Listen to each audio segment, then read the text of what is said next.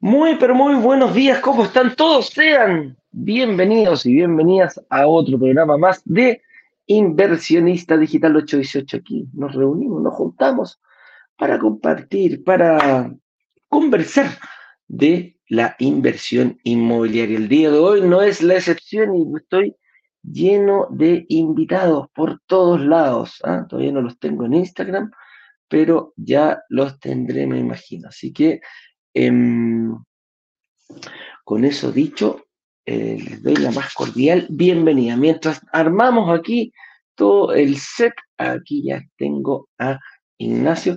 Así que, señor director, yo ya lo tengo prácticamente entrando aquí al set de Instagram, donde usted quiera. Haga aquí a Ignacio Borrales para que Ahora sí, muy, muy buenos días. Sean todos bienvenidos, bienvenidas a este nuevo programa de Inversionista Digital 818. Aquí nos juntamos con Eduardo a conversar sobre el apasionante mundo de las inversiones inmobiliarias, más específicamente hablar sobre cómo invertir en departamentos y lograr que se paguen solos. Cuando digo lograr, Son solitos, queremos lograr entender qué variables mover para que el arriendo sea mayor que el dividendo. ¿Es así? cuando decimos que el departamento se paga solo. Lo que en realidad se paga solo es el crédito hipotecario. Entonces la pregunta es, ¿cómo diablo? O sea, primero, ¿por qué querría tener un crédito hipotecario en primer lugar? ¿Cierto? Entonces, ¿De qué me sirve? ¿De qué me sirve? ¿Qué gano con ello? Claro. Al final de cuentas siempre me dijeron que las deudas eran malas. Y todos los días aquí nos juntamos con Eduardo y con la comunidad, con todos aquí en la comunidad nos juntamos a conversar, a discutir sobre un tema en particular y lo intentamos profundizar a lo máximo de nuestras habilidades. ¿Cuál es el tema que hemos definido, tratado o hemos decidido traer aquí a, discusión? El tema de el, día de hoy, Eduardo. El tema del día de hoy dice, este es el único tipo de deuda que no te traerá serios problemas. Hablamos serios problemas, pero mira, serios problemas, deudas. Las tres palabras malas, pero partimos con un positivismo impresionante el día de hoy. pero ojo, lo que de repente uno ve, em, lo que uno ve difícil o de mala manera, uno le puede dar un ángulo para que funcione de mejor manera. Así que vamos a darle la vuelta, vamos a decir por qué hay deudas que son buenas, entre comillas. Hay muchos gurús que siempre hablan de la deuda buena, la deuda mala, especialmente ahí uno de los más conocidos y nuestros mentores, ahí el señor Robert Kiyosaki, dice, ¿cuál será una deuda buena? ¿Cuál será una deuda mala? He escuchado ahí nuestro amigo Saeta, que habla del colesterol bueno y el colesterol malo también, ¿ah? como un modo de ejemplificar esto. Así que vamos a ver, muchachos, por qué tenemos que eh, ver este tema de los créditos hipotecarios, cómo nos afecta y cómo nos ayudan de buena forma a conseguir nuestro objetivo, que es aumentar nuestro patrimonio a través de la inversión inmobiliaria. Así es, Eduardo, y el día de ayer cerramos nuestro carrito del lanzamiento de la oportunidad de la semana. Algunas personas quedaron en lista de espera y si es que te intentas meter a los enlaces que compartimos el día de ayer, verás que eh, te ofrecerá entrar a la lista de espera. La lista de espera no es otra cosa que mandar ahí, pedir entrar a la comunidad, porque será esa comunidad de grupos de WhatsApp donde estaremos enviando las actividades que se vienen para los próximos días.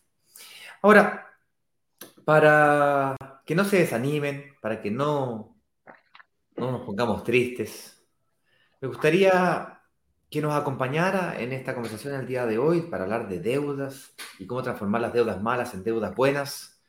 Ah, o sea que existen deudas buenas. Bueno, veamos de qué forma eso puede ser verdad o no. Básicamente es una, conversación. Entonces, quería invitar aquí a una persona que considero uno de mis top five mentores. Un mentor es una persona para mí que de alguna forma uno se siente identificado, uno se siente mm, liderado, uno admira desde ciertos puntos de vista y la línea de pensamiento inmobiliario, la, línea de argumentación de lo que predicamos aquí en Broker Digital está fuertemente influenciada por, eh, por Ricardo Guzmán, que nos está acompañando el día de hoy acá.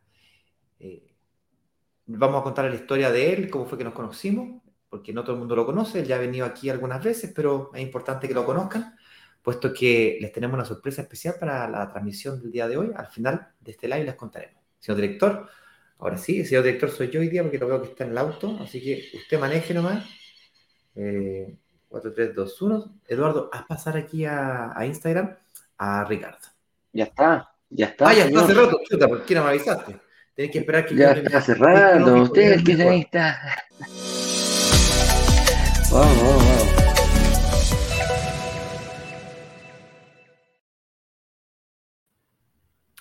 Muy, muy buenos días, don Ricardo. Aquí me tenían tras bambalinas, todo nervioso, apretando los botones, a ver qué pasaba. Buenos días a todos. Muy contento nuevamente de estar este jueves tan especial, día de lluvia, acá en Santiago de Chile. Así que con estas eminencias inmobiliarias, muy buenos días, muchachos. Buenos días, Ricardo. Oye,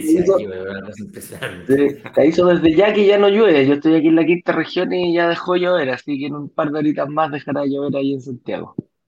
No, necesitamos agüita, necesitamos agüita que se lleve el spot. La verdad que estoy mirando justo el Costanera Center y, se ve un poquito más despejado, así que parece que bien. Me trajiste el, la sequía nueva. La luz, el sol del día de la mañana. Oye, muchachos, ¿cómo están? ¿Cómo está aquí? Que tanto tiempo desde la semana pasada que no nos veíamos. Así que, eh, antes pasaba, hace rato no nos veíamos aquí, un placer contar contigo ahí, la media presentación, el mentor, mi, mi gurú, uno, de, uno, de, como uno, uno, de los uno de los gurús. Sí, es verdad, cuando uno entra en un mundo que desconoce, es bien importante, me pasó también cuando salí de, de cuando salí de LAN Chile y entré a este mundo a, terrícola. ¿ah? Nosotros trabajábamos en el aire y después pasamos a ser terrícola. Eh, me dediqué al tema de las ventas y también tuve eh, mentores, eh, gurús, personas que me enseñaron mucho para, para, para, seguir adelante. Y ahí parece que a Ignacio le pasó lo mismo contigo, ¿no, Ignacio? Tal cual, cuando yo entré a, a capitalizar, para quien no conozca, eh, Ricardo Guzmán es un broker senior dentro de Capitalizarme, es una eminencia dentro del mundo de Capitalizarme, que es un marketplace, el más grande de Latinoamérica, no sé si es más grande de Latinoamérica, pero con certeza el más grande de Chile, eso definitivo. y, y bueno, yo me coloqué como meta cuando entré ganarle a Ricardo en ventas. Creo que lo logré un mes. Y el mes que lo logré, puta, me saqué fotos, weón. Lo publiqué en diario. Hasta el día de hoy hablo, hablo de, de, ese... De ese mes. De ese mes. de ese mes. no, yo dije que lo lograba, no dije cuánto tiempo lo iba a mantener en el trono. Claro, obvio. Oye, ¿y, cuánto, ¿y cuántos meses estuviste ahí en Capitalizarme trabajando? Para tener una referencia. Sí, sí, sí, sí, ¿tú cuánto tiempo estuviste ahí trabajando? Yo con Ricardo estuvimos dos años, eh, 17, 18 y parte del 2019, entre, entre, dos años. Y ahí empezaron tus viajes a Estados Unidos para preparar todo esto. Eh, empezaron mis viajes a Estados Unidos, yo comencé a dar mentorías, comencé a dar clases y bueno, salió esta idea de hacer, eh, de hacer los lanzamientos, en, pasar de un formato individual a un, formato grupal, pero Ricardo siguió en un formato individual, fíjate. Entonces, si alguna persona que nos está escuchando está interesado en tener una reunión individual y que quiere, y quiere que lo asesore Ricardo de forma personalizada, esa posibilidad existe.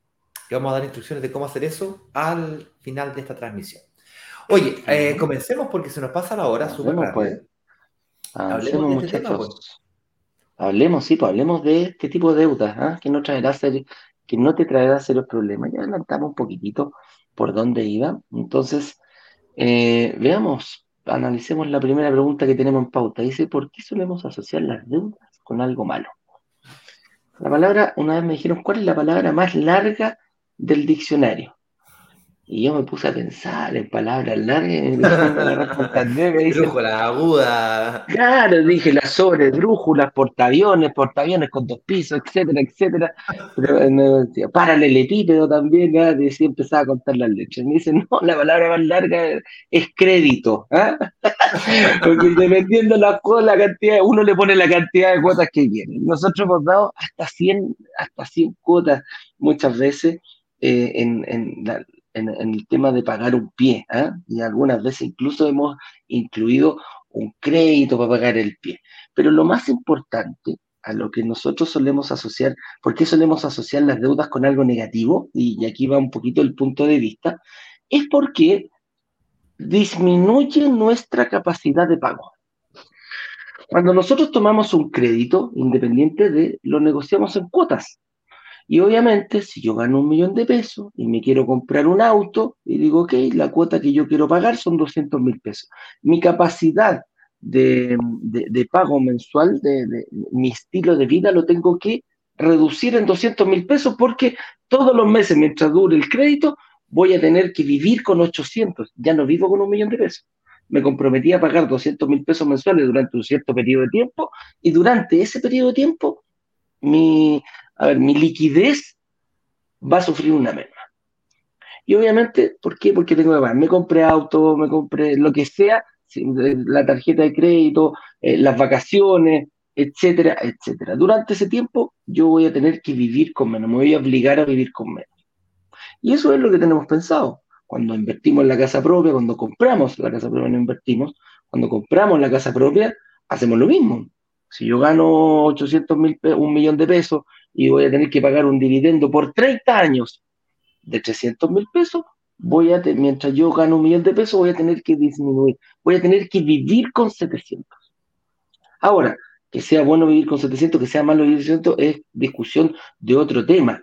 El objetivo es que yo asocio al tiro entre comillas, puedo decir, claro, estoy pagando algo, estoy, estoy trayendo plata del futuro al presente para quedarme con algo, con, no sé, con la casa, con el auto, etcétera, etcétera, pero tiene sus costos. Y sus costos es vivir con menos de lo que yo, con, menos de lo que yo gano. Entonces, obviamente nadie quiere vivir con menos plata. O sea, a nosotros nos gusta, ojalá que tu jefe te premie y que te suba el sueldo, ojalá que te ganes bonos, ojalá que vayas implementando eh, no sé, vayas estudiando para poder generar más ingresos en un futuro, etcétera, etcétera, etcétera.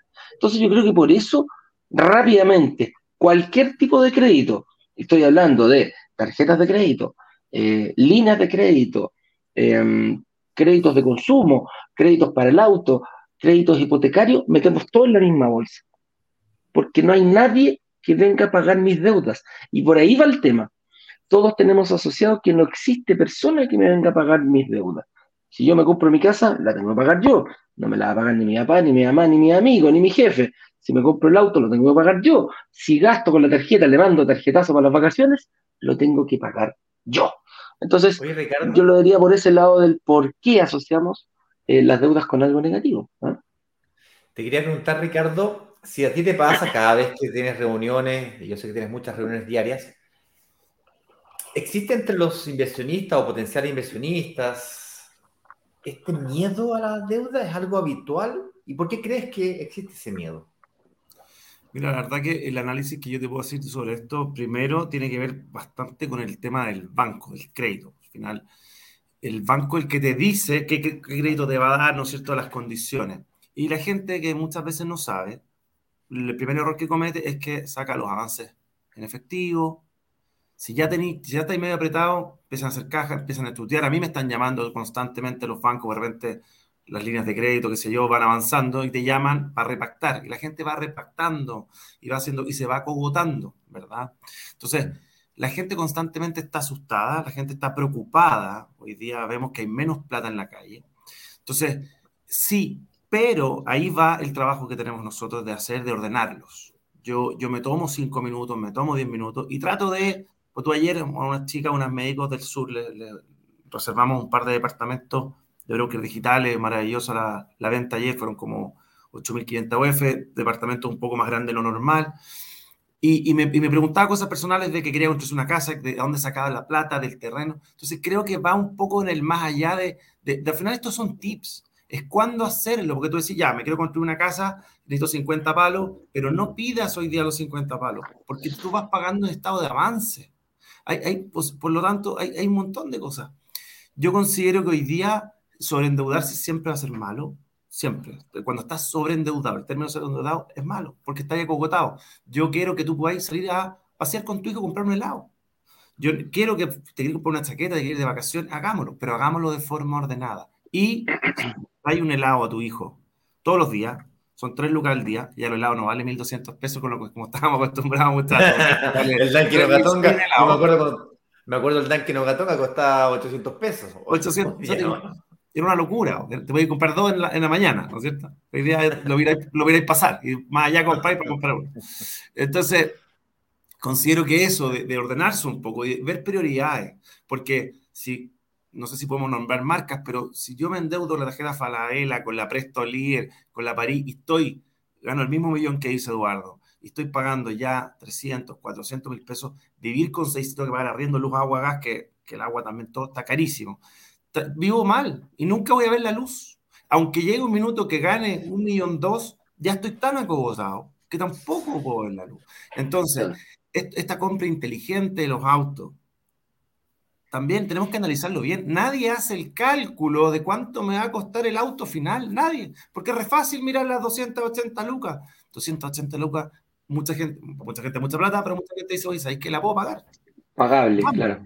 Pero no te, no te das cuenta que tienes pagando un 30%, un 45% más por el auto que mañana se devaluó. y ahí entramos en otro punto importante. La devaluación de las cosas. Una bicicleta, 500 lucas, y después vale 200, y la bicicleta de colgador de, de, de, ropa, está claro. Entonces, ¿verdad? Entonces, esas cosas tenemos que hoy día decir, oye, pero también hay un mercado usado. Si la bicicleta yo sé que la voy a jugar poco, puta, ¿para qué me compro el 500 y por 350 o 320 voy a comprar una rica bicicleta usada? Entonces, esa mentalidad que creo que nosotros la hemos logrado, porque se trabaja también, ¿no? Esto no te lo enseña la universidad. O sea... Si quiere hablar justamente de eso, de que no te lo enseña nadie. Mira, mira, para que se entienda este tema de la deuda, es como que para manejar. Si tú, para subirte un auto y manejar, tenés que hacer un curso, pues, tenés que... Te tu papá, o te enseña tu hermano, que un documento. Te lo enseñan, tenés que practicar antes de poder hacerte y tomar la responsabilidad de lo que significa manejar un vehículo. Pero en el mundo financiero, nadie te enseña, pues, bueno. A por Resulta que te, te pasan tarjetas de crédito, líneas de crédito, chequera, y no sabéis manejar, pues. Ahí tocaste, ahí está el problema. Ahí tocaste un punto súper importante. Yo creo que ahí es donde me duele, donde encontrar con gente joven, 23, 24 años, me dice Ricardo, es que en verdad a los 18, 19, 20, entrando a la universidad, me pasaron una tarjeta de crédito. Hay una TikToker famosa que, que, también es de la familia Capitalizarme, y lo cuenta constantemente. Y, reventó esta tarjeta y después mágicamente apareció otra tarjeta. Pero no, esta tarjeta me va a ayudar a pagar esta otra tarjeta. Imagínate lo que es eso. Entonces ella a los 27, 30 años recibió la luz porque no venía de un papá de negocio, no ven, el papá era músico, tampoco tenía una, familia que tenía un kiosquito que podría haber entendido un poquito más y te podría haber dicho, oye, esto no se hace así, no se hace así, esto se hace de esta forma. Entonces creo que viene, viene de abajo. Y nuestra pega hoy día, creo que también viene en eso, de poder decir, oye, nosotros te podemos ayudar. Nosotros no somos asesores financieros, ¿verdad? Pero tenemos una noción. Y creo que eso te entrega, y lo que tú haces, ustedes hacen todos los días, es entregar eso, y más encima gratis. ¿verdad? Mm. Oye, el otro día, con respecto a lo mismo que tú decías, Kiki, eh, hablaban en la radio, este venía escuchando un programa de radio y hablan específicamente de esto, de la educación financiera, que nadie lo da, pero nadie, no hay universidad ni siquiera que dé nociones de esto. Y hablábamos, decía una, era una profesora de medicina y eh, terminan, está hablando con los chicos que están saliendo, con los doctores que están saliendo, y le dice, oye, eh, bueno, súper importante, somos doctores, tenemos trabajo, algunos son fijos y otros muchas veces de boleta. ¿Quién sabe hacer una boleta? Ninguno, ninguno. Estaba hablando frente, me dijo, eran casi 100, 150 doctores que estaban por salir en el último año, ninguno sabía cómo hacer una boleta. ¿Alguien sabe cobrar? Decía. No. ¿Alguien sabe qué papel hay que hacer? ¿Qué, trámite tengo que hacer yo en el servicio de impuesto interno? ¿Qué es, una, qué es, un, qué es, qué es el IVA? Alguien tiene que pagar IVA de, de, empresa, etcétera, etcétera, etcétera. Todos están tan enfocados en cómo salvar la vida de la gente, en cómo mejorarla, pero dijo la parte más importante no se sabe. Y es por eso que nosotros hemos visto tantas veces a doctores que dicen, chuta, yo me entrego a contadores, quedan la escoba, eh, confío en personas. Eh, una, una, mira, nosotros cuando empezamos con la evolución del IVA, uno de los principales eh, focos fue un doctor que nos levantó la, nos levantó la, la, alerta y nos dice, mira, no, si yo tengo un contador que, que, me hace este tema del IVA, me lo hizo, yo recuperé un departamento. ¿Y cuánto te cobró? El IVA de un departamento. Me dice, sí, no, nos cobra porque somos varios doctores, como no tenemos tiempo para nada, nosotros pagamos nomás. Les cobró el 40% de la devolución. el 40% por departamento. No, qué Entonces, entonces, claro, pues, ahí tenía ese compadre, claro, les llegó, mira, ya del 60 al 40 me llevo yo, y no, no, no, no corresponde. entonces, no, nada, no tenés que hacer nada. no tenés que hacer nada, te lo hago todo yo, pero te doy el sablazo, compadre. Entonces, eh, este tema de saber un poquitito más de, de, de, todo, de todo lo que estamos hablando de educación financiera, etcétera, etcétera, nos permite sacarnos paradigmas como el que estábamos tocando ahora, ¿ah? que las deudas son realmente algo malo, algo negativo. ¿ah? Es el, Usted no se imagina la cantidad de gente, y yo me atrevo a decir que el 50% de los que se sientan conmigo en mi oficina a hacer un cheque, no saben hacer un cheque. Somos dos. somos dos.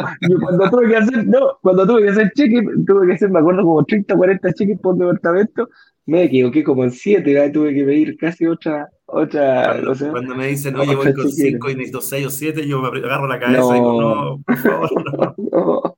no es verdad. Hay, yo, hay, varios libros respecto a este tema de la deuda mala. El primero que comenzó a hablar de este tema de la deuda mala, la deuda buena, fue este famoso libro de Robert Kiyosaki, que es un americano, nació en Hawái, hawaiano, eh, americano, ¿no es cierto? Y tiene este, este, famoso libro Padre Rico, Padre Pobre. Rich Dad, Poor Dad en inglés. Eh, y resulta que ahí él, él, colocó este tema de la deuda mala y deuda buena en la, en la palestra de la, Hoy día ese libro es bestseller en no sé qué cantidad de países, traducción en no sé qué cantidad de idiomas, es casi una Biblia para el mundo de las finanzas hoy día. Y él manifiesta este tema, que la única deuda, eh, la, deuda mala es toda aquella deuda que pagas tú. tú si lo decía Eduardo recién. Y si existe la deuda mala, entonces tiene que existir la deuda buena, y él manifiesta que sí. Existe deuda mala que te saca plata de tu bolsillo. Y ustedes van a decir, ah, claro, van a decir que la deuda única, deuda buena, es la deuda de mi casa propia, es la deuda de las propiedades. Y la verdad que no. No va por ahí. Si la deuda que tú adquiriste para comprarte tu casa propia la pagas tú, también es deuda mala. ¿Por qué? Porque si yo soy contador y tengo plata que te gustaría trabajar para pagar la deuda de mi casa, esa deuda la estoy pagando yo. Por el contrario, si me compro un activo que me está generando flujos que no implican de mi tiempo, tengo una renta pasiva por ella, esa renta es la que está pagando la totalidad o parte del costo de dicha deuda. Únicamente así es cuando nace la deuda buena. Básicamente, la deuda buena entonces es aquella que paga otro o que paga el propio activo. Voy a dar un ejemplo que no está relacionado con el mundo de las inversiones inmobiliarias, que es muy, es muy ejemplificador y es muy visualizador respecto a lo que es una deuda mala versus una deuda buena. Supongamos que yo me compro un auto, pero un auto no es para mí, es un auto para trabajar. Además del auto, contrato a un conductor o a varios conductores y hago turnos y hago el vehículo trabajar. El vehículo lo compré con esta deuda mala, pero en realidad la transformo en buena porque el vehículo es un activo, no es un activo inmobiliario, es un activo, es una máquina que me genera flujos a través de estas aplicaciones de, taxi que existen hoy día, la hago trabajar para mí. Si es que los ingresos que esa máquina, llámese auto, da para pagar los costos de esa máquina, que son el equipo de conductores más las costas de los intereses de dicho vehículo, cada vez que yo vaya amortizando la deuda, que es, le debo menos al banco, si la deuda fuera de dos años, al término de dos años, si es cierto, el activo inmobiliario, el, activo que yo me compré, en este caso la máquina, el vehículo, no vale más de lo que vale antes, sino que vale menos, porque se depresiona el periodo de dos años, me compré el vehículo en 10 millones, lo voy a vender en 5 millones, por ejemplo, una depreciación eh, eh, de dos, tres años, logré otra cosa. Y es la construcción de un patrimonio de 5 millones, porque el vehículo lo pagué. Entonces, con, los, con las rentas que generé con este activo, logré pagar los costos del activo y la amortización me hizo, me hizo dueño de 5 millones de pesos en el ejemplo que acabo de dar. Ya, eso que acabo de ejemplificar es una deuda mala que transformé en deuda buena porque logré que un activo me trajera rentas a mis, a mis estados financieros. Los estados financieros son eh, ingresos, deuda, patrimonio. Una simplificación. Quien sea contador tiene activos, pasivos y patrimonio. Y dentro de los activos tiene activos circulantes, pasivos circulantes y, perdón, eh, activo circulante, activo fijo, pasivo circulante, pasivo fijo. O activo, activo de corto plazo, pasivo de largo plazo, pasivo de corto plazo, pasivo de largo plazo y después tienes patrimonio. ¿Ok? Para eso una, para los más contadores. Si, a alguien le interesa. Para los más normales, para el ciudadano a pie, el que sabe leer y escribir y se dedica a otra cosa que no sea las finanzas, tienes ingresos, platita que te entra, platita que te sale y cosas que tengo. Se simplificó. Hagamos el mismo ejemplo con una propiedad. El mismo ejemplo del, auto, pero ahora con una propiedad. Y veamos las diferencias. El mismo ejemplo, es, lo mismo. En términos eh, conceptuales de negocio, es lo mismo. O sea, al final de cuentas, aquí hablamos de invertir en propiedades y lograr que el arriendo sea mayor que el dividendo, lograr que se pague sola. En términos concretos, te estoy invitando te estamos invitando a que te transformes en un emprendedor inmobiliario y que generes rentas. ¿Cómo ganas plata? Veamos pues, en vez de comprarte el vehículo, te compras un, departamento. Podría ser un terreno, podría ser una casa, sí, claro, pero veamos, ¿el terreno lo puedo arrendar? No. Ah, ¿Podría ser local comercial? Claro. ¿Podría ser una casa? Claro. Si se compra al principio, vale igual. A nosotros nos gustan los departamentos porque la renta residencial es más estable, más segura, la gente siempre tiene necesidad de lugares para vivir, hay una necesidad de... No sé, hay un déficit, hay un déficit habitacional en Chile gigantesco, etcétera, etcétera, etcétera. Me compro el departamento. Pago el 20% de pie, como sea, trillones de cuotas, con los beneficios que se nos ocurra de las... Mira, hacemos nos damos mil vueltas de carneros, hacemos un verdadero circo con las inmobiliarias para poder inventar formas para que puedan pagar el pie más fácil. Y logramos que pagues tu departamento. Logramos que te prepares para sacar un crédito hipotecario con una mutuaria o con un banco. Y resulta ser que te compraste el departamento. Al igual que el vehículo, lo arrendaste. Es decir, generaste ingresos, renta. En este caso es más fácil, no tenés que contratar a ningún conductor, que son menos complicadillos, pero tienes que contratar una empresa de administración que te cuide de buscar al arrendatario, de cobrar mensualmente al arrendatario, para que esto no se transforme en un segundo empleo y sea renta realmente pasiva. Eso tiene un costo y los arriendos tienen que cubrir la totalidad o parte de estos costos. Cada vez que vas pagando con la renta o el arriendo de este activo inmobiliario, vas pagando la deuda hipotecaria o el dividendo y cada vez que vas pagando vas amortizando. Y luego de dos años, cuatro años, cinco años, vendes este activo inmobiliario y vas a monetizar, capitalizar el negocio. Pero la diferencia es que en el auto, en vez de que el auto lo compraste en 10 millones y lo vendiste en 5, ya, pero aquí el departamento lo compraste en 100 millones y después de 5 años no vale 100 millones, pues no vale 50 millones no se depreció, no perdió valor. Al contrario, es altamente probable que de 100 millones pase a costar 110, 120, 130, en algunos casos extraordinarios pasa a costar 200 millones, como me pasó a mí, y en otros casos pasa a costar bueno, 300 millones. Ese tipo de cosas en el mundo inmobiliario ocurren. Lo más normal, normal, la normalidad es lo que más ocurre. Lo más normal es que en 5 años una propiedad pase a costar de 100 millones de pesos, pase a costar 115, 120. En UF, es decir, por, por sobre efecto inflacionario, descontado la corrección monetaria, lo cual es increíble. Solamente ahí ganaste plata. Y además, todas las veces que pagaste la cuota, fuiste amortizando, amortizando, amortizando, amortizando, amortizando. Y eso es tu pumpa adentro. Y además recuperaste tu pie. Porque el, pie no lo perdiste. Está metido en el departamento. Cuando vendes el departamento, lo recuperas. Y ahí, ahí te toca decidir. ¿Reinvierto o me la gasto? Hay gente que decide gastársela. Va y se compra la casa propia, pero al contado. O con una deuda muy chiquitita. Válido. Pero la casa propia, si es que la sacas con deuda, esa deuda la pagas tú. Eso es lo que quiero dejar claro. Entonces, por eso es que tenemos miedo a la deuda. Porque el dolor lo siente uno. Las grandes fortunas, la gente millonaria del mundo, no de Chile, del mundo, entiende este concepto que acabo de explicar acá. Y viejo, me demoré cuánto, 10 minutos, 15 minutos en explicarlo. Te puedes demorar una vida en entenderlo. Yo me demoré muchísimo, y eso que yo estudié esta cuestión. La estudié en la universidad y la profundicé con un magíster, y aún así me costó. Yo no le tenía miedo a la deuda. Yo sabía que con deuda se llama, en el, mundo financiero le llaman apalancamiento. Yo me apalancaba. Yo sabía que el endeudamiento era una, una palanca para, para generar más patrimonio.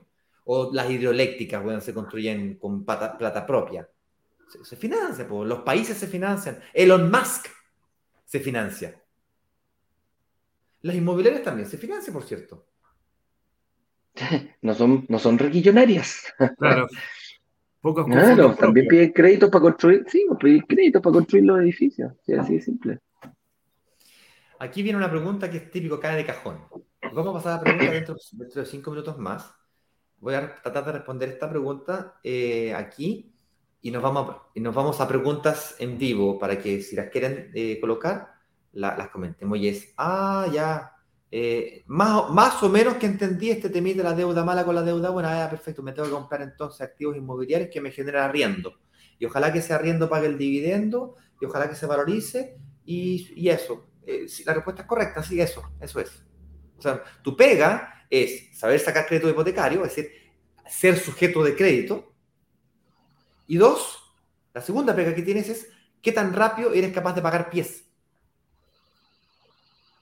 Esa es tu pega, como inversionista inmobiliario. Bueno, la tercera pega, menos, menos crítica, es saber elegir una empresa de administración para que no se transforme en un segundo empleo. Nada más. Viejo, y se terminó, no es más complicado que eso.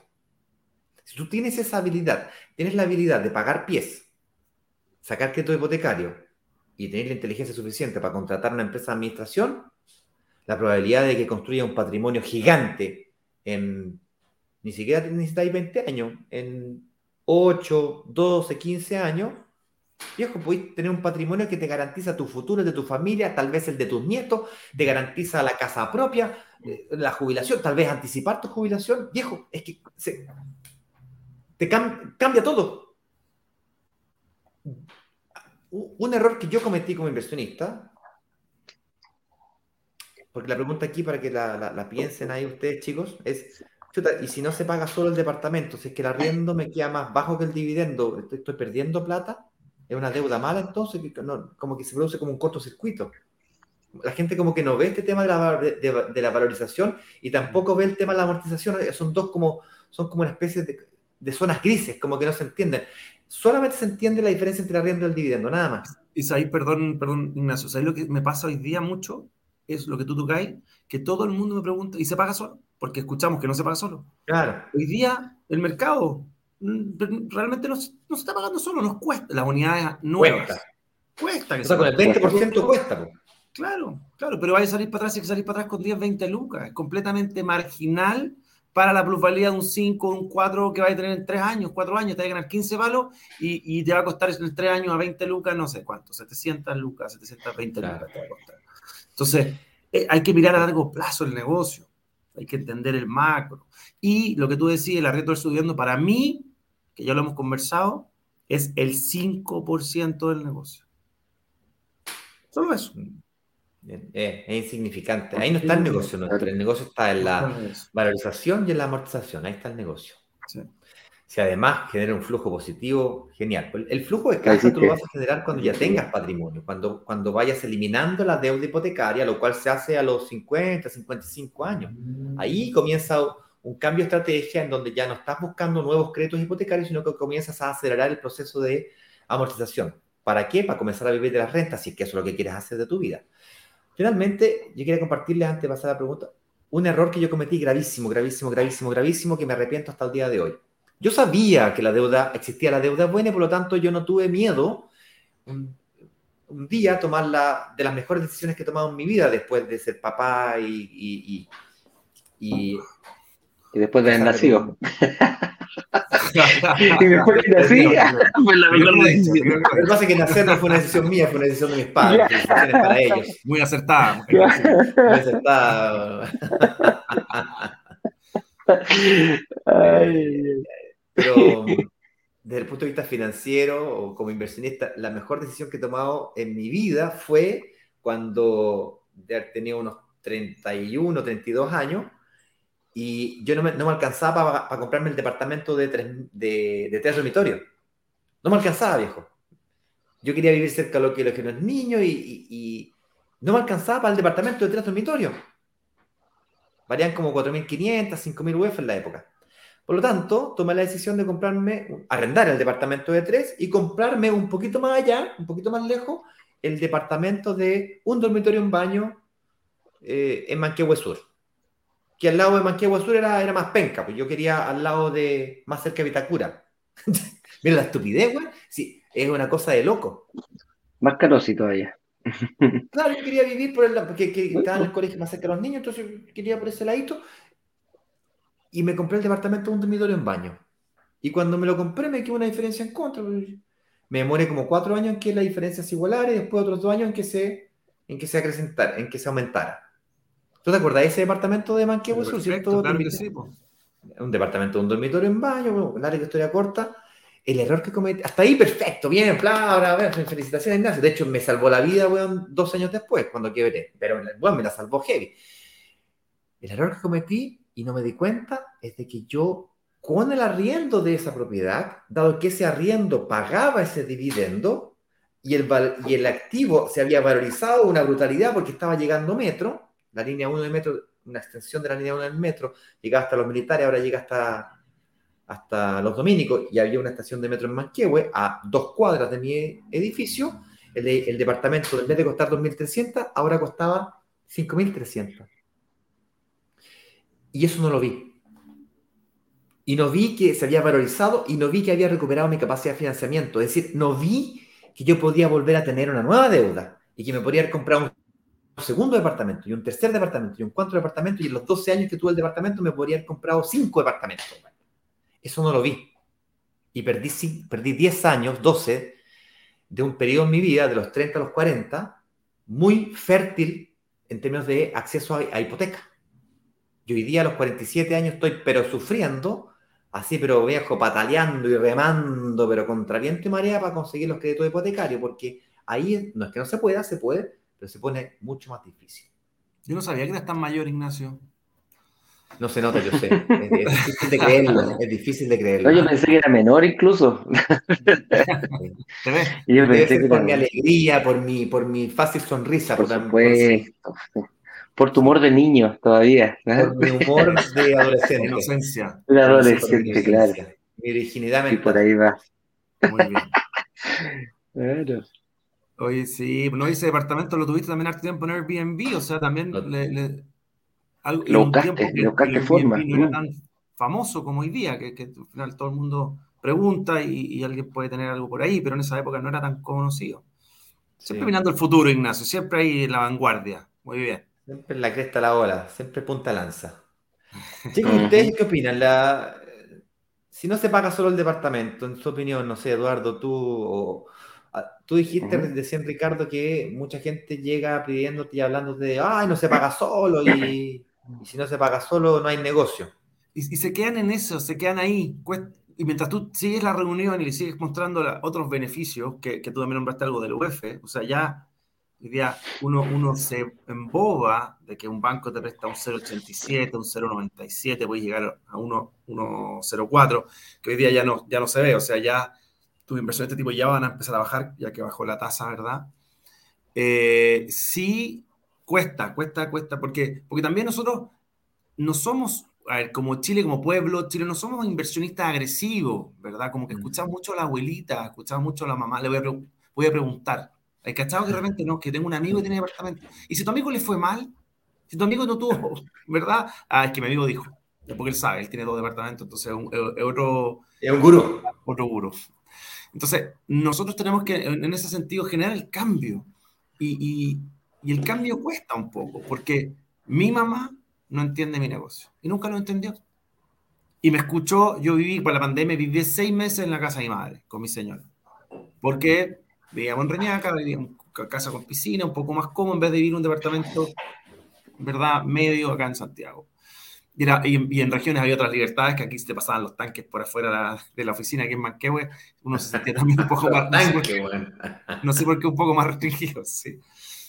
Y, y la verdad que en ese sentido, hoy día tenemos que pensar en que queremos cambiar, queremos ser distintos a nuestros padres, porque nuestro, la meta de ellos era su casa propia. Entonces, cuando, tú le, cuando tú le contás a tu papá, oye, tengo tres departamentos, tengo cinco departamentos, mira, me ofrecieron comprar tres o cuatro, no, pero eso, eso después, primero tu casa propia. Entonces, ya tenemos que cambiar esos paradigmas que, que nosotros venimos criados de esa forma. Entonces, creo que ahí, cuando uno pide una reunión con un asesor, que yo feliz los voy a atender. Y, la verdad que hay que decirlo, chicos, esto ha sido un antes y un después. Mis reuniones han, tengo poco tiempo para almorzar, y que se los agradezco. He bajado unos, tengo poco tiempo. He bajado unos kilos. Todo tiene, todo tiene un lado positivo, Ricardo. ¿ah? Todo tiene un lado positivo. Bien, bien. Oye, eh, y la verdad que en ese sentido hay que, hay que generar cambio, hay que sembrar, hay que hoy día eh, ¿qué queremos en nuestra vida? Queremos tranquilidad, porque la gente me dice, pucha Ricardo, yo quiero eh, poder mandar a mi hijo a la universidad. Yo, yo, le digo, oye, pero tu hijo, ¿verdad? Tal vez lo tenés que mandar a estudiar afuera. Y tú vendes el departamento que compraste hoy día hace 10, 12 años, vendí el departamento y tenéis para pagar un pie o, para pagar, no sé, una carrera interesante afuera o la, carrera completa, o un pie para la casa de él, o de repente me dicen, ¿sabes qué, Ricardo? Mira, quiero comprar un departamento, somos de Concepción, somos del sur, y quiero comprar un departamento acá en Santiago para que mi hijo cuando venga a la universidad. Yo creo que eso siempre es un error. ¿Por qué? Porque le va a quedar lejos a tu hijo de la universidad, porque Santiago es grande. Le hay que comprar un, departamento muy lejos de donde él. Entonces, compra un departamento de inversión, arriéndalo, y tú le arriendas con esa plata que por un lado vas a pagar, pero por otro lado vas a recibir, ¿verdad? Arriéndale uno en la puerta de la universidad o a cuadras para que él no tenga que movilizarse esa hora y media o 45 minutos para allá y para acá. Entonces, eso me gusta mucho de este negocio. Sí. Mm. Bueno, antes de pasar a responder eh, algunas preguntas que veo ahí que el señor director eh, de alguna forma ha ido seleccionando, quiero invitarlos a que si quieren ser analizados financieramente y o, porque Ricardo antes de ofrecerle un determinado stock, le hace un análisis financiero, les pregunta cuánto ganan, cuánto deben, cuánto es su capacidad de ahorro mensual, y le hace todo un análisis financiero. Él tiene 10 años haciendo esto, entonces le hace 5 preguntas y ya cacha el tiro. Eh, ¿Eso es posible? obviamente Ricardo no, no, tiene tiempo para atenderlos a todos, por lo tanto, hemos hecho una especie de filtro para poder atenderse con él. Los filtros son súper básicos, tener cuenta corriente, no estar en DICOM, tener una capacidad de ahorro mensual superior a 300 mil pesos y una renta mínima de un millón y medio. Eso es porque el stock al cual tiene acceso Ricardo, más o menos que cumple con esos criterios. Puede ser un poco menos, obviamente puede ser más, pero Ricardo tiene acceso a, no sé, 70 proyectos, lleva 10 años con acceso a la plataforma desde me acuerdo que Capitalizarme antes tenía, no sé, 7 proyectos, 6 proyectos, 10 proyectos, cuando había muchos. Hoy día hay 70 proyectos. Entonces, bueno, em, si quieren acceso a eso, a conversar con Ricardo, ahí les pasé el dato, brokerdigitales.com slash agenda. Lo compartí también en los comentarios aquí de, Facebook, de YouTube y de LinkedIn. La gente que está en Instagram puede em, pedir acceso a esta agenda eh, en, el perfil de la cuenta de Instagram. El proceso se, pide, se hace por WhatsApp, o el filtro se hace por WhatsApp, no te precarifica ni te elimina, simplemente te podemos llevar donde la persona correcta si respondes con las preguntas, si, si no mientes, pues, si mientes, es difícil ayudarte, es como que le mintáis al medio, como le mintáis al, al, abogado, o sea, en el fondo que sacáis, no ganáis ni uno. O el psicólogo. de cuentas, el que tiene que invertir, ah. el de cuenta que tiene que invertir eres tú, nosotros haremos nuestro 150% de esfuerzo por hacerte llegar la información, tú tendrás que llegar. Un detalle. No es posible o no será posible cancelar reuniones o reagendar reuniones con Ricardo. Es decir, si tomaste una reunión con Ricardo, tienes que aparecer. Si no apareces, no será posible tener reunión con él. Con otra persona sí, pero con Ricardo no. ¿Ok? Opa, perdimos a Eduardo de, del live, pero no importa, no era total, no estaba diciendo nada. le están picando la oreja, le están picando la oreja. ¿Algún tip que quieras eh, pedir a la gente antes de que se reúna contigo, que, te llegue con los documentos, que, llegue con cheques, por ejemplo, cheques firmados? Claro, que se van a hacer un cheque, no, todo eso lo ayudamos. Lo que, la verdad que me gusta mucho hoy día de, de plataformas bloques digitales, que los clientes llegan con, ya con los documentos, que son las últimas tres liquidaciones, últimas 12 cotizaciones. Eh, bueno, carnet da lo mismo, eso lo vemos en ese minuto, porque eso nos ayuda mucho a ir avanzando. Eh, no se molesten cuando uno le pregunta nuevamente, porque dice, pero es que ya llené la ficha. Yo en esos 3, 4 minutos que tengo al principio es para conocerlos un poco, entenderlos y realmente hay gente que de repente no dice lo que escribe, entonces no somos Hay que verificar, claro. Hay que, claro, justamente. Lo hacemos para ayudarlos, ¿verdad? Esa es la idea. No, no somos periodistas, esto no queda registro, es solamente interno nuestro, ¿verdad? Pero sí es para poder dar una asesoría lo más completa posible. Y esa asesoría de verdad, pues, no es. Es de real one. Yo creo que ya, ya te vendí suficiente, Ricardito, ya. Oye, vamos, a pregunta, chiquillo. Vamos a pregunta. Mira, esta pregunta me, me encantó. Mira. No te puedo creer, qué eh, lindo. Nos pregunta la Natalie Realí. Eh, hola, chiquillo, una consulta. ¿Ustedes trabajan? Sí, pero es porque. Mira, la, la verdad, Natalie, que esto lo hacemos de, buena onda, ¿ah? de, que nos gusta, de hobby. ¿eh? Sí, nos levantamos todos los días a esta hora. Pero nos gusta verlo, nos gusta verlo a nosotros. Sí, sí, nos juntamos todos los días. Ya. No, la, Natalie, eh, tu, tu, pregunta tiene que haber quedado cortita, ah, o sea, se cortó, así que complementala, pero la verdad que sí trabajamos, nos gusta, no, no, no, no entretiene hacer nuestra pega. ¿ah? Generar recursos para nuestra familia es uno de los objetivos que tenemos ahí todos los días. Oye, fuera de broma. Para tratar de responder de una forma un poquito más profunda la pregunta, yo creo que, yo, yo creo que entiendo para dónde va. Va por un lado es que nos ve siempre en vivo, eh, y eso tiene que ver con que brokers digitales, Ignacio Corrales, Eduardo Pávez, Ignacio Corrales en particular, yo no doy reuniones individuales. Eso que está ofreciendo Ricardo, yo no lo ofrezco más. No, no, se puede. La única forma que tengo de ayudar o de dar asesorías es a través de estas actividades. Y es por eso que hacemos una todos los días en la mañana. Ayer, particularmente, había un cierre de un carrito, por lo tanto, había mucha pregunta. Es natural, cuando hay una oferta en el aire, tienes que responder a la pregunta. Por eso que salimos al aire, salí al aire tres veces ayer. Entonces, claro, seguramente Natalie dice, te voy de nuevo al aire, me tienes cabreado. ¿Trabajáis, mano? ¿No?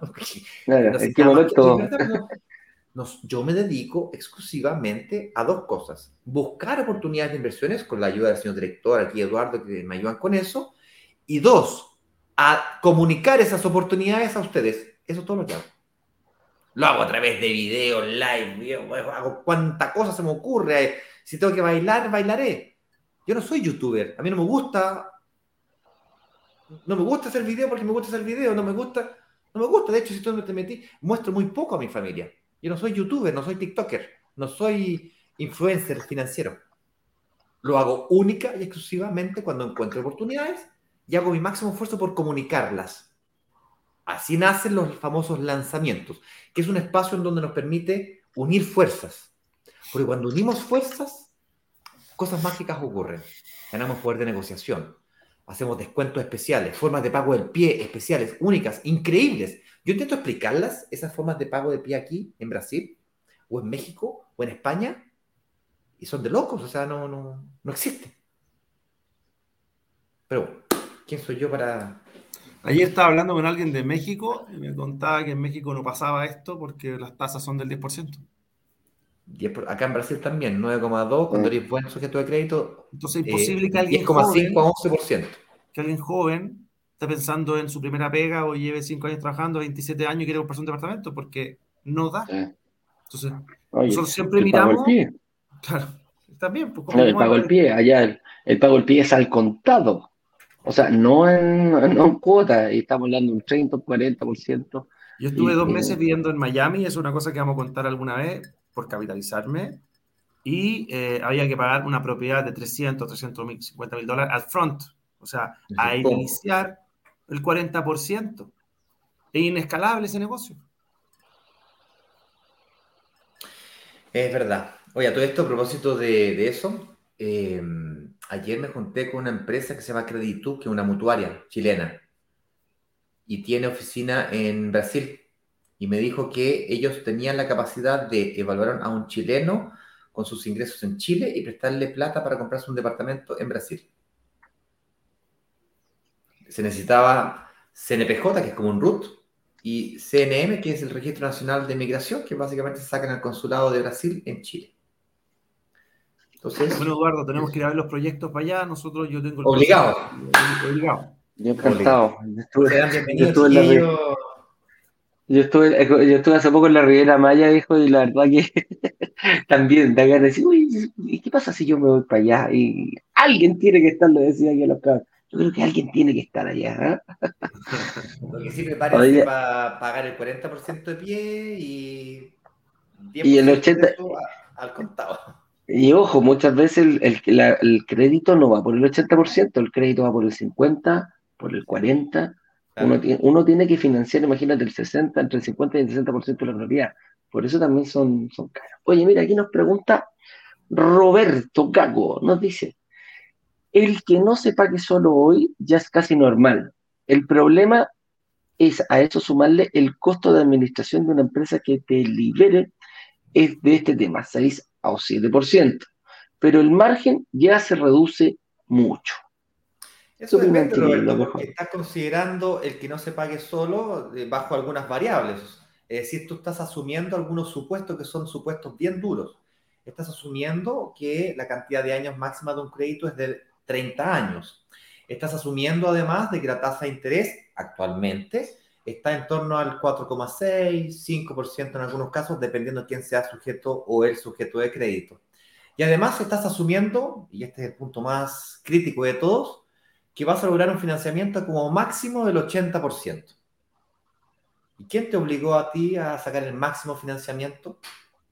Tú perfectamente bien podrías dar, de hecho, como inversionistas, lo lógico sería pagar 30% de pie, entre 30 y 40% de pie, y lograr financiamiento del 70 al 40. Ahí es cuando baja la tasa y se empiezan a producir estas diferencias de rento dividendo para que se pague 100% solo. Además, tú estás asumiendo de que no es buen negocio, es como queda como entre líneas, queda, como el olor, así como queda olor a que es mal negocio. Sin embargo, no estás considerando la valorización del activo, la plusvalía, y tampoco estás considerando la amortización, que son los dos aspectos más importantes. Ahora, te entiendo que se produce un flujo de caja negativo, pero hagamos un ejemplo así, matemático simple. Supongamos que el flujo de caja negativo sea de 100 lucas. Puta, entre la administración y la tasa de interés y el arriendo, está complicado. 100 lucas diferencia. Por departamento. Es un millón dos al año. Un departamento de 100 millones de pesos, supongamos una plusvalía de cuánto querí? ¿3%? ¿5%? Un 4, un 5. Y pongamos un 5 para que sea un número cerrado para que nuestra audiencia lo entienda más fácil. Ya, pues tú me estás diciendo que no, quieres ganar 5 millones porque tienes que pagar un millón dos. ¿Eso es lo que me, ¿Eso es lo que me estás diciendo? No, no, no. Ok, entonces, ¿qué estás diciendo? Y que es más negocio para que sea cero. Bueno, si necesitas que sea cero, entonces tienes que mover las variables. Tienes que mover las variables que te permitan que el arriendo sea mayor que el dividendo. Entonces, es casi normal. Yo concuerdo contigo que antiguamente con tasas del 2, pues, bueno, era más normal. Hace, años. Hace tres años, no, antes, ya pasaron, vamos para el cuarto año, mi estimado, fue en 2019. Yo, yo estoy de acuerdo contigo que en 2019, una tasa del 2, lograr que el arriendo sea mayor que el dividendo y además pagar administración era más fácil. Pero eso, para que, si tú te quedas esperando a que eso vuelva a ocurrir en Chile, toma asiento, viejo. Porque eso, la probabilidad de que eso vuelva a ocurrir es cercana a cero. ¿Y van a bajar las tasas, sí, pero van a bajar del, 5 al, 4, al 3,5. Dime, Ricardo. ¿Qué más importante, el valor del departamento o la tasa? Porque si seguimos esperando a que baje la tasa, va a comprar siempre más caro. Entonces yo prefiero comprar hoy día el valor actual, que todavía tenemos precios competitivos, sobre todo hoy día que hay harta oferta, y mañana tenemos que esperar a que baje la tasa y renegociamos. La tasa no nos casamos con esta tasa para toda la vida. Entonces, ah, también, buen punto. Sí, pues también. Entonces, no le tengamos susto a renegociar. Hoy día está la portabilidad, ¿verdad? Entonces, a, un menor costo y te van a cobrar generalmente un dividendo y medio. Esas son las pólizas de, de salida. Revisen también hoy día eh, qué es lo que firmaron con los bancos. Generalmente es eso. Oye, y hay otro fenómeno, y hay otro fenómeno que, que, aporta esto a, lo que dice Roberto. ¿Cuál es la expectativa que tenemos del alza de precios del, valor de la tierra de las grandes ciudades? Grandes ciudades, eh, los, terrenos más caros están en las, en las capitales, Nueva York, París. ¿Hay algún fenómeno con, con pandemia y todo? ¿Bajó el precio? No, ¿cómo, lo hemos visto en Chile? ¿Cómo va la, cómo, qué, pasa con el tema del, cómo va el alza de esto? ¿Cómo, cómo va al alza o, al, o yo pretendo, le, hago la pregunta, por ejemplo, se la haría a Roberto, le digo, ¿qué, ¿qué crees tú? ¿Que de aquí a dos, tres años más los precios de los departamentos van a bajar o van a subir? Si yo miro de dos años atrás a tres años ahora, van a subir. Por lo tanto, Hoy día está el tema de el, tema, hoy día están baratos. No, claro, digo, chuta, hoy día van a estar más baratos que en tres años. Chuta máquina. Entonces, independiente que no te lo entregue, independiente que se esté construyendo. Va por ahí, Roberto, ¿no? Es, es, es como, es como, hay variables que, que no, es que te queramos atacar, ni que vamos a decir, no, Roberto está hablando. No.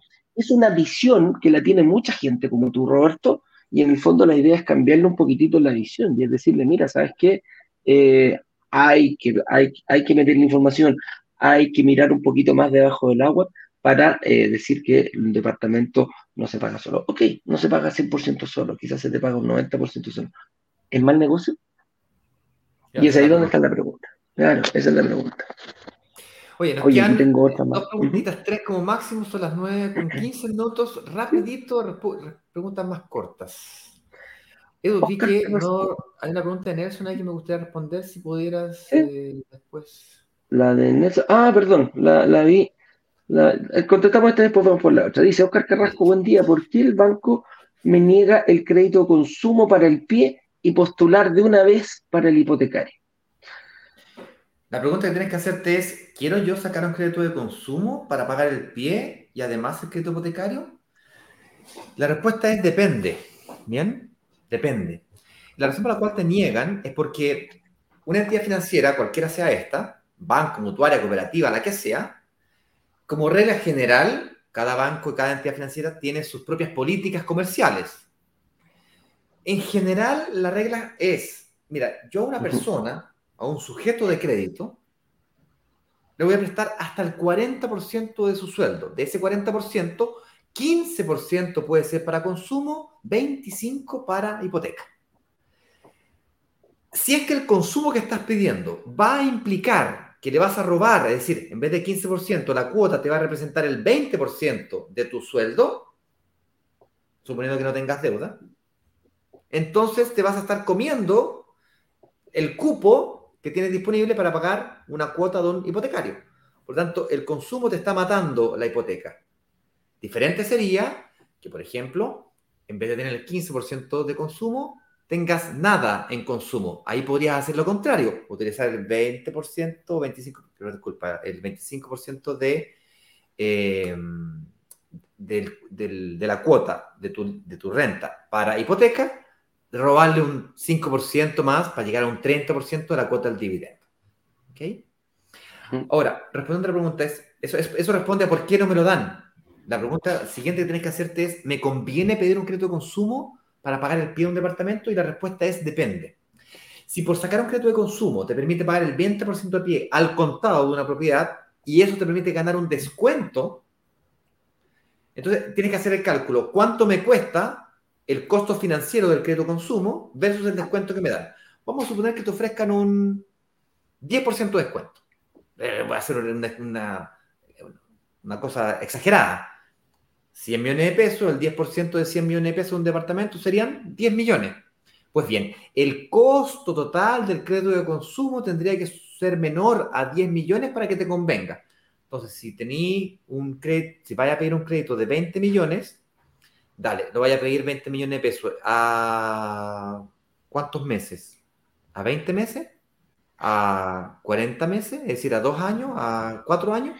Supongamos a 4 años. Bueno, si el costo total del crédito de 4 años es menor que los 10 millones de pesos de descuento que te hace la inmobiliaria por pagarle el 20% al contado, te conviene el crédito consumo. Caso contrario, no. Te conviene otro producto, otra, otro proyecto inmobiliario en donde a lo mejor te permitan pagar ese pie en cuotas. Eso en día en Chile existe. El pie en cuotas hoy día existe, tanto de departamentos en blanco, en verde e inclusive de entrega inmediata. ¿Cómo? ¿Existen los créditos eh, eh, pagar el pie en cuotas de, departamento de entrega inmediata? Existen, sí. Ricardo tiene. Eh, de hecho, el último lanzamiento fue así. La pasada que era así. Era así, y el de ahora también. Y ojo, aquí, hay que tener un, poquito de ojo. ¿Por qué te lo niegan? Porque estás pidiendo el crédito hipotecario y el crédito para pagar el en la misma entidad. Entonces, lo más probable es que quede sobreendeudado a ojos de esa entidad. Ese es el motivo. Entonces, hay que venir en una entidad que no informe en el sistema financiero y a lo mejor el crédito nunca lo saques con un banco, sácalo con una mutuaria. Ese, es el, el, crédito hipotecario hay que sacarlo con una mutuaria. Oye, rapidito, aquí hasta la Natalie ya nos contestó. Está buena la respuesta la Natalie. Dice, Nelson Arevalo, cuando uno vende el inmueble después de cinco años, eh, después de cinco años, y después se prepaga el crédito hipotecario en definitiva, ¿se debe pagar el costo total del crédito? Y ahí hay un, ahí hay un tema aquí que tú, tú explícale ahí el, el, este la verdad que la gente, mira, esta es una pregunta bien típica, ¿ah? la verdad que sí, me hace, me hace mucho sentido, creo que es algo que es importante aclarar. Si tú pides un crédito a 10 años, ¿tú crees que si lo pagas en 3 o 5, como dice aquí Nelson, en 5 años, tienes que pagar la totalidad de la deuda de vengada de esos 10 años? No es correcto. No. Tú pagaste, tú pediste un crédito a 5 años, lo vas a prepagar a 5 años. Por lo tanto, esos otros cinco años que te queda de deuda no los pagas, no, corresponden. Es un prepago. Y ahí aparece lo que yo les comentaba hace un ratito, ahí se me adelantó Nelson, o escuchó por ahí muy bien, que eh, te van a cobrar un costo de prepago, ¿verdad? porque ellos van a perder esa comisión, te van a hacer un pequeño costo. Pero si tú puedes hacer un prepago y no consideras volver a seguir comprando, que es lo que yo siempre digo, si queréis que ese patrimonio, en vez de prepagar, ve que en, qué, en qué, significa para ti monetariamente volver a meterte en el pie de otro departamento para seguir creciendo, pero si quieres pagarlo, se puede hacer y sin ningún problema. Y, yo prefiero prepaga tu crédito en el auto, de auto. Claro, prepaga, y, me, me, encanta terminar con lo que partimos. Prepaga la deuda mala. Claro. La deuda buena déjala que, que siga, que siga solita. Se sola, solo. Claro, se va a pagar solo, vaya, vaya a tener que descontarlo. El banco te va a decir, no, aquí es cierto el costo total del crédito. Se elimina los intereses del periodo que tú vas a pagar. Esa es la, Oscar Carrasco nos dice, ¿recomiendan una mutuaria en vez de un banco? Sí, por una simple y sencilla razón. Porque la mutuaria el día de hoy todavía no informan tu deuda en el sistema financiero. Al no informar la deuda en el sistema financiero, quiere decir que yo no pierdo mi capacidad crediticia. Esa es la principal razón por la que al día de hoy nosotros nos enfocamos, incluso para la casa propia, ojo, incluso para la casa propia, tal cual. Hay muchos países que nos miden, perdón, hay, muchos, países que nos miden no por lo que ganamos, es por lo que nos prestan. Tal cual. Eso creo que también tiene que hacer sentido. Oye, mira, la Natalie Ralil nos dice, ja, ja, ja, ja, ja, sí, pues fue, fue incompleta la pregunta. Ella fue la chica que nos preguntó si trabajamos. Dice, la consulta era si ustedes ayudan a asesorar de cómo portar créditos hipotecarios ya existentes en un banco a una mutuaria. Nos dice, sí sé que trabajan, los sigo hace más de un año. un abrazo para Natalie. Sí, sí, sí lo hacemos, sí lo hacemos. Eh, tenemos ese, ese servicio, no me saqué la pregunta. Ah, tenemos el servicio de, tenemos una empresa partner, no nuestra empresa, tenemos una empresa partner que se llama Saeta. Saeta Gestión Hipotecaria. Saeta precisamente su foco, su core de empresa, uno es sacar créditos con motores para poder invertir directamente y dos, allanar a las personas que dicen, chuta, yo ya tengo mi casa propia, ya tengo un crédito en el banco y seguro voy al banco y no me dejan, no me prestan plata. Precisamente esos, esos créditos los trae, se especializa en traerlos de un banco a una mutuaria. Ah, él te analiza, te dicen, ellos te analizan, te dicen, mira, ¿sabes qué? En base a lo que te conviene portar. En algunos casos, cuando ya llegando al final, al final, al final de la prueba, muchas veces están así, ¿sabes qué? No te conviene, pero hagámoslo de esta forma, quizás pidamos un crédito a fines generales, etcétera, etcétera, etcétera. Hay distintas formas de hacerlo, Natalie. Contáctate con nuestros analistas de inversión y ellos te van a generar una reunión directa con Saeta. O si no, métete a la página web también hay reuniones directas con Zaire. Gustavo Sandoval nos pregunta, hola, jajaja, tal hablé el otro día con Ricardo, un crack. Saludos a él. Me faltó consultar por el tema del fondo de inversión. Ah.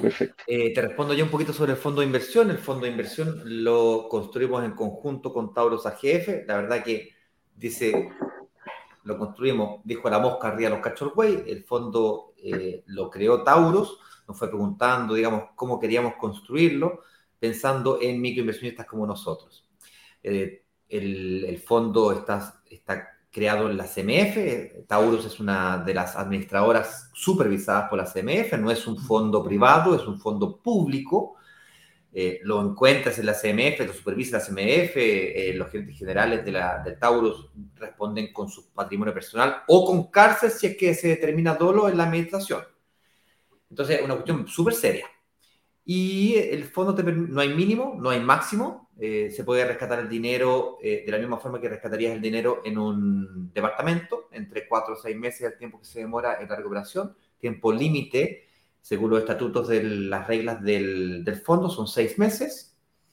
¿Qué más? Oh, las cuotas mínimas son, creo que si no está en 700 pesos, está en 800 pesos o 1000 pesos, no sé cuánto que está. 1000 pesos creo que era el valor.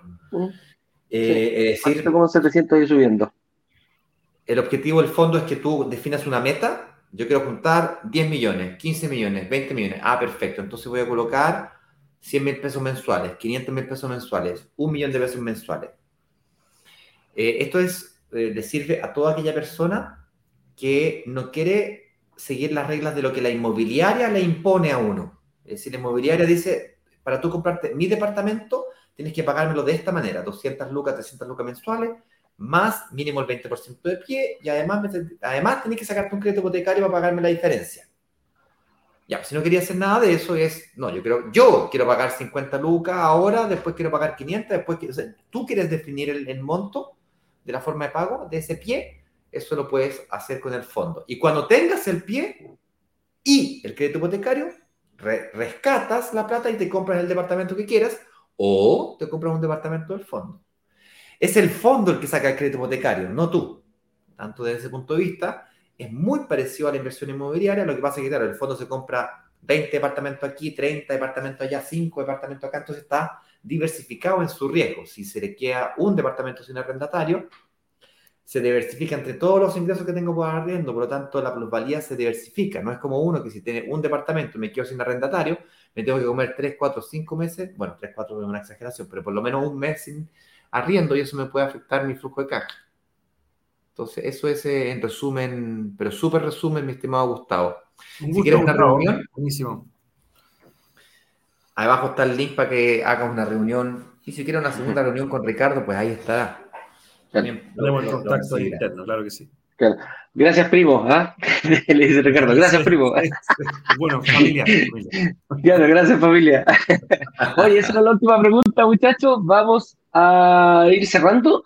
Eh, tenemos que seguir trabajando ahí, como nos dice la Natalie, que le gusta que nosotros trabajemos. ¿eh? No, no hizo la Natalie, hay que decirlo, hay que decirlo, muy bien. Sí, sí, sí, son pruebas, sabíamos que eso había pasado. Oye, un gusto, chiquillo, gracias por venir, Ricardo. Ignacio, como siempre, nos vemos mañana en otro programa más de Inversionista Digital 818. Atentos que mañana también tenemos un tema referente a la inversión. Algo vamos a escudriñar. Mañana es viernes, nuestro cuerpo. Mañana es viernes, ¿cierto? Sí. Se preparan para un fin de semana largo. Oye, ojo, ojo con los inversionistas. siempre nosotros hemos hablado de em, un, temita aparte que lo podemos dejar ahí incluso dando bote. Hoy día me levanté en las noticias Señores, se lanza la línea 9 del metro con extensión. Así que yo creo que ese es un temita que nosotros los inversionistas nos, nos, eh, nos, pega muy fuerte. Así lo que lo vamos a antes nosotros. Lo habíamos anunciado hace rato. Había, tenemos dos proyectos nosotros eh, que estaban ahí, pero a cuadras de una de las líneas de, de, de ¿cómo se llama? A cuadras de una línea eh, de, una de las estaciones.